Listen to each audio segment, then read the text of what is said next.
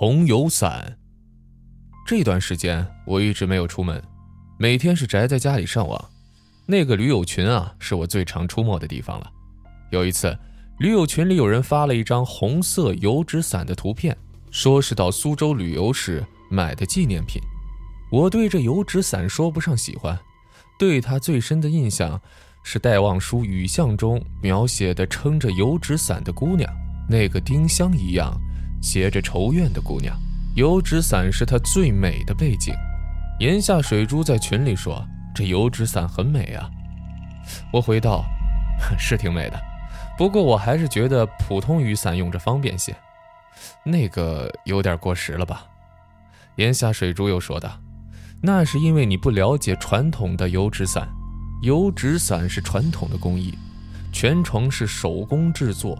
据说，是古法制伞共有八十六道工序，但是传到现在已经被简化成七十二道工序了。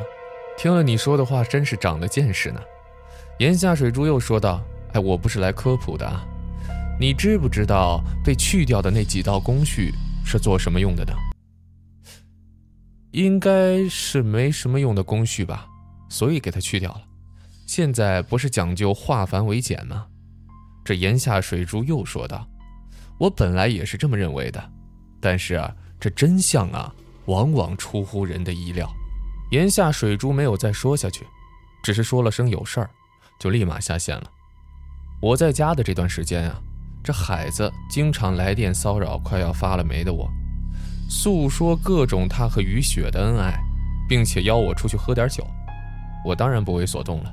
终于有一天，他受不了了，硬是把我架出了房门。哎，今天是为雨雪正式通过试用期而庆祝，你你说什么都得去啊！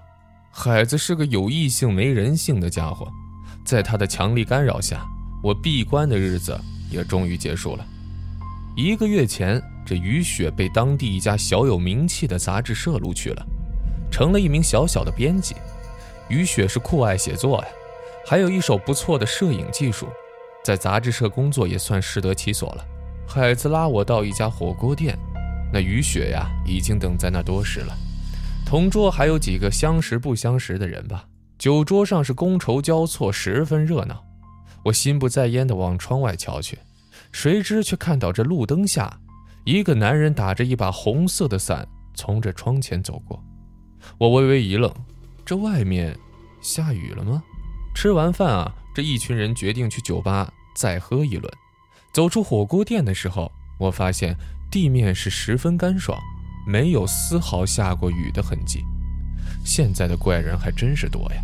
疯玩了一个晚上，第二天我在头痛中醒了过来，照例是被我妈唠叨了一早上。后来我实在被她唠叨的没办法了，借口说一个朋友找我，这才逃了出来。我刚一出门，就差点跟个人撞成了一堆儿。我这一瞧，这人正是从我们家对门钻出来的。这胡子拉碴的脸，让人摸不准他的年纪；两只眼睛几乎没什么神，好像这几天没睡觉似的。我站稳之后，他对着我点了点头，什么话都没说。从身后拿出一把挺大的红色油伞，转身就下了楼。我记得住在我们家对门的是一对带着孩子的朝鲜族夫妇啊。那么，这个人又是谁呢？当晚，我就把这个问题丢给了我妈。我妈说，那个人是前些日子新搬过来的，原来的住户听说带着孩子回老家去了。那个胡子男人搬过来之后吧。他见过几次，那人很少开口，只有那么一次，他开口说了两句话，这听口音，好像是四川人。我妈告诫我离那胡子男远一点，我十分不解呀。我妈用手指了指脑袋，她说呀，那人脑子似乎不太正常。她几次都看见他拿着一把红色的油伞，而下雨的时候被淋了一身湿，却也没见他打伞。真不知道他拿伞是干什么用的。呃，老妈，也许他是当阳伞用的吧。天热的时候，你不是也拿把伞吗？我回了一句。回想起早上那一幕，胡子男的确拿着把红油伞呀。我很难想象胡子男打着把红油伞在阳光下走路的情景。若是个年轻姑娘倒也罢了，这偏偏他是个大男人，而且在这个年代还能见到这油纸伞，想一想都觉得说不出的古怪吧。不过我这人不好管闲事儿，听过之后就忘了。再次接触到胡子男，却是因为另外一件事了。那天我出去帮我妈办点事儿。将近七点钟才回家呢，天已经黑了。我急急地往家走着，突然看见前方有个人打着把很大的红伞，慌慌张张地走着。这说他慌张，是因为他走几步就会向周围看看，像是在躲避什么人一样。虽然没看清他的脸，但是我认出了那把红油纸伞，他应该就是住在我家对面的。胡子男，看来我妈说的没错，这个人脑袋果然有问题。我带着点鄙夷的心理，不再瞅着那个打着伞的身影了。我快步地超过了他。就在我快要走到小区门口的时候，突然听到身后传来物品落地的声音。我回头一看，发现胡子男不知被什么东西给绊倒了，整个人是跪在了地上。手里拎的菜也是洒了一地，那把红油伞摔在了五六步开外。胡子男似乎摔得不轻，只见他十分痛苦地爬了起来，这一瘸一拐地去捡伞。看着他步履艰难，我有点不忍心了，就跑过去帮他把菜一样一样的捡起来。他喃喃道谢，手里仍然举着那把巨大的红油伞。我忍不住说了一句。哎，现在又没下雨，打着伞不好走路，也不好看路。你把伞收起来，拿着东西比较方便。胡子男一言不发，表情木然地接过我手里的菜，说了声谢谢，这就走了。我有点生气了，这个人还真是不知好歹啊！自从那一次相遇之后，我出门时偶尔也会碰到他，不过从来不打招呼，每次都是匆匆而过。有一天，我去找海子玩，没多久就接到家里的电话，我以为是我妈打来的。接听后，我才发现，电话那边人的声音很陌生，操着四川口音的普通话，嗓音沙哑，像是被烟酒熏坏了嗓子。你是谁啊？啊，我是住在你们家对门的，你妈妈发病晕倒了，我现在送她到市医院去。你快点过来吧！那人说完就撂下电话，我多想问一句的机会都没有啊！我跟孩子交代了一声，飞快地朝市医院跑去。孩子不放心，也跟来了。到了医院，正好碰到胡子男送我妈过来。看到我妈进急救室，我整颗心都紧绷起来。哦，幸好只是虚惊一场。医生说我妈是贫血引起的眩晕。平时多注意休息和营养就行，不过还是得住院观察几天才妥当。办完住院手续后，我才缓过神来。胡子男不知道什么时候走了，我问我妈，为什么是胡子男送他过来的呢？他说那时他刚刚好从外面回来，这刚打开房门就一阵眩晕，一下子就倒在了门边。这住对门的胡子男啊，有时候中午回来吃饭。所以正好赶上了。胡子男很细心，送我妈到医院之前，还想到打个电话通知我。我妈说：“，儿子呀，咱别看人家的外表怎么样，光看他把我一路送到医院，就知道这人心眼儿挺不错。这回去后啊，你一定要帮妈妈好好谢谢他。”我答应了。我妈住了五天就出院回了家。当天晚上。我敲响了对面的房门，过了半天，从门里伸出一个脑袋，正是胡子男。以前我并没有仔细的观察过胡子男，现在发现他虽然满脸胡子，但皮肤竟然白得出奇，是那种很少晒太阳的苍白。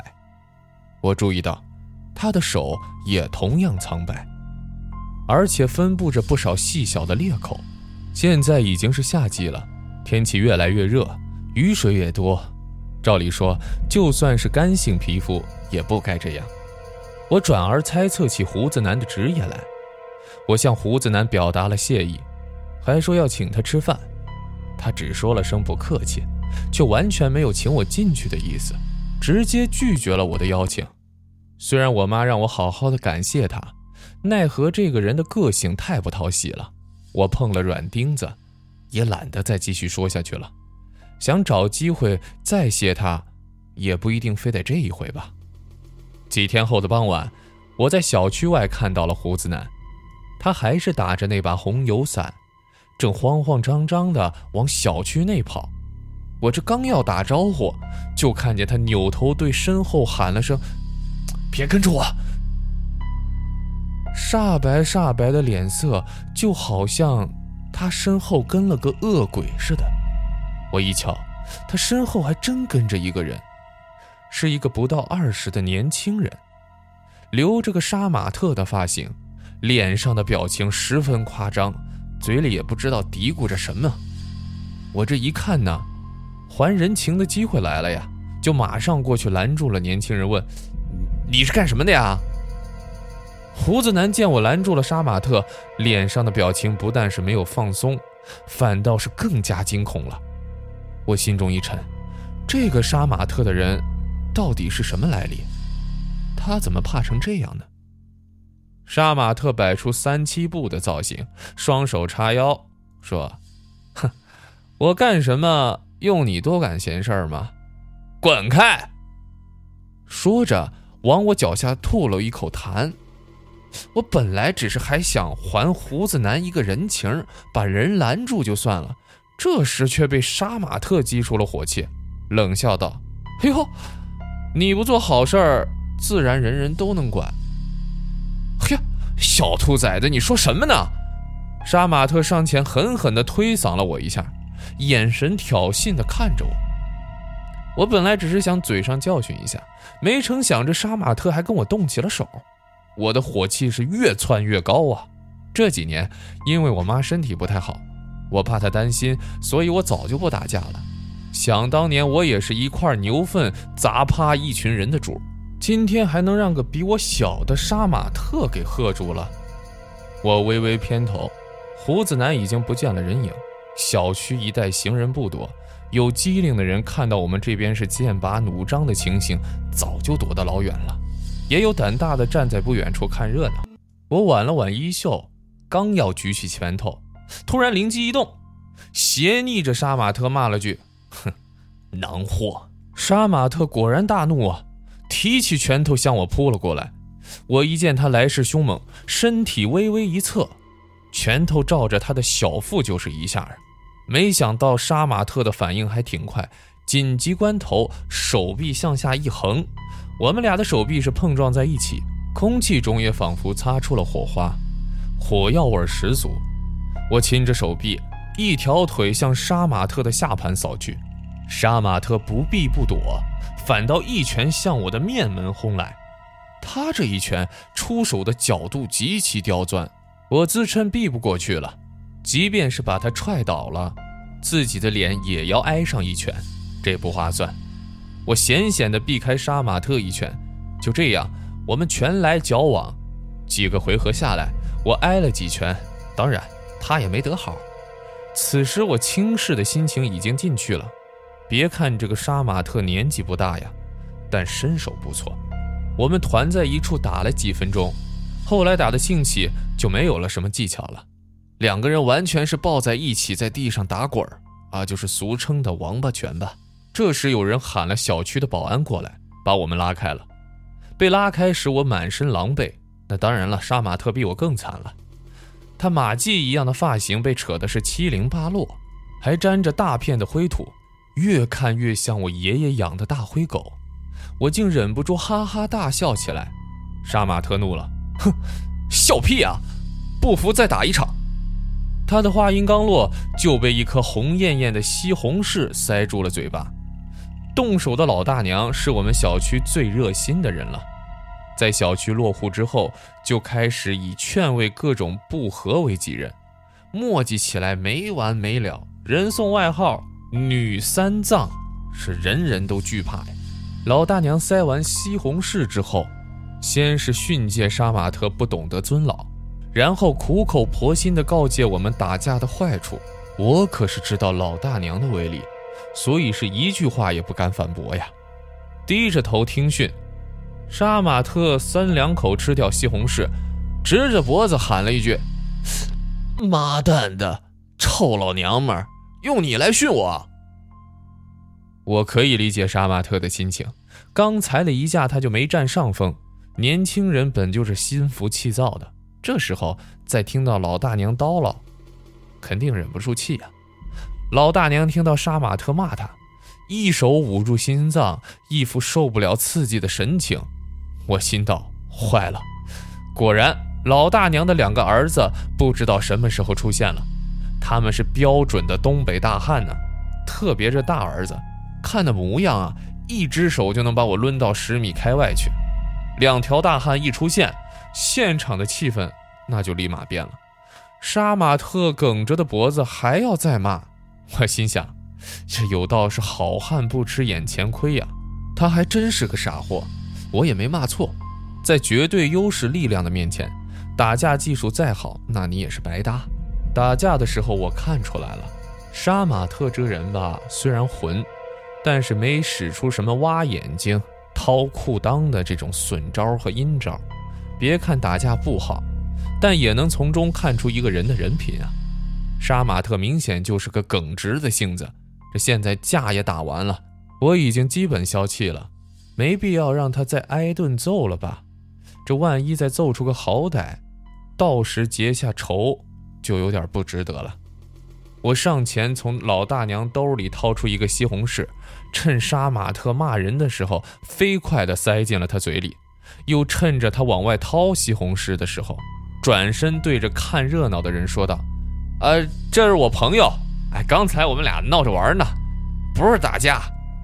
他这人虽然嘴巴臭，人还行，这没事啊，大家伙都散了吧，散了吧，啊，散了吧。”说完，我一把拉住杀马特的胳膊。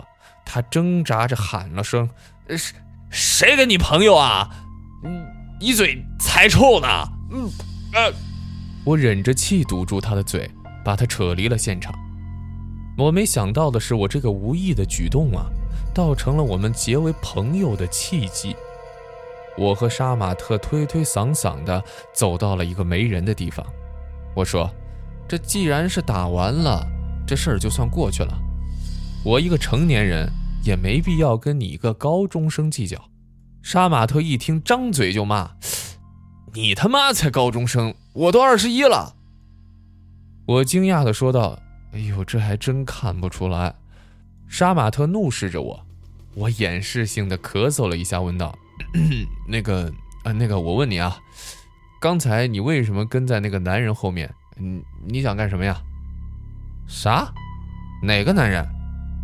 杀马特不耐烦地问道：“哎，明知故问了啊，就是那打红色油伞的男人。”杀马特突然尴尬地挠了挠头，说：“啊，我没跟着他呀。哎，你明明……还你爱信不信啊？反正我跟的不是他。”说完，杀马特就跑了。我莫名其妙地盯着他的背影，难道是我误会了？杀马特跑了不要紧，这胡子男还在呀。但是我想了想，还是没去打扰胡子男。就算我去问了，他大概也不会告诉我。我又何必自讨没趣呢？